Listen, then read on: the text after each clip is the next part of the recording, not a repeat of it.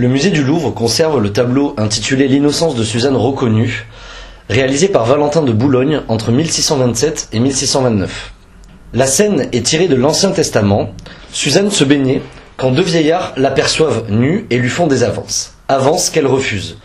Blessée dans leur orgueil, les deux vieillards font croire qu'elle a commis un adultère et la font condamner à mort. Le tableau représente ici la scène de Daniel, encore adolescent, sauvant Suzanne de la mort en l'innocentant. L'œuvre est composée en deux groupes. À gauche, Daniel est assis sur un trône, surélevé sur une estrade. Il désigne Suzanne, et par son geste, il l'innocente. À droite, Suzanne est entourée d'hommes. Elle est repliée sur elle-même, les bras sur la poitrine. Sur le bord de la toile, des gardes repoussent les vieillards qui sont au centre. Ils semblent contester la décision prise par le prophète Daniel. On voit sur l'œuvre un espace de pouvoir juridique et masculin à gauche, avec cette élévation et le signe de pouvoir qui est le trône. Alors que Suzanne prend très peu de place physiquement.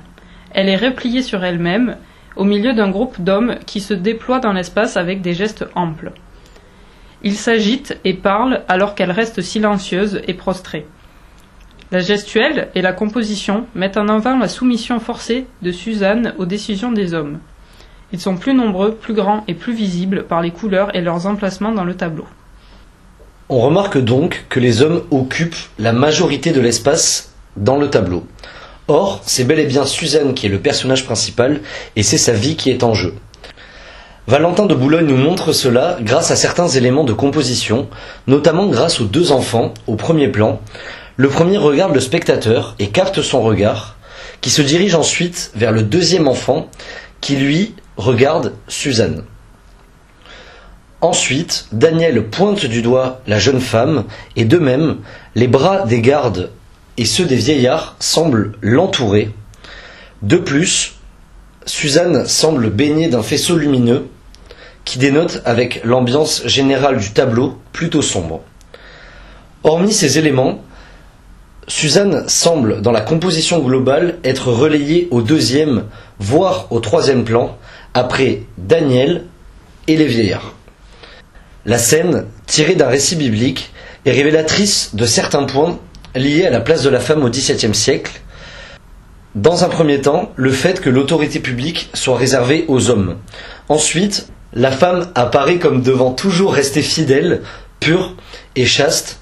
De plus, elle apparaît comme soumise au choix des hommes qui définissent l'autorité morale, à savoir la manière dont les femmes doivent se comporter.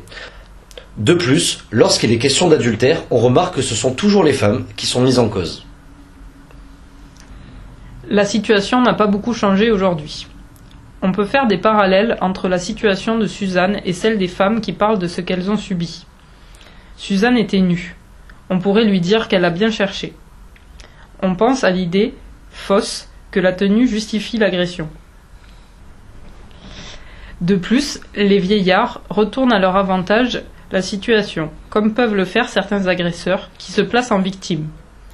Sur l'œuvre, on a l'impression d'assister à la condamnation de Suzanne plutôt qu'à son innocence. On inverse le rapport agresseur-agressé. Dans un tribunal contemporain, on peut parfois se retrouver face à la même scène. On culpabilise les femmes pour ce qu'elles ont subi, qui serait de leur faute et qu'elles devraient justifier.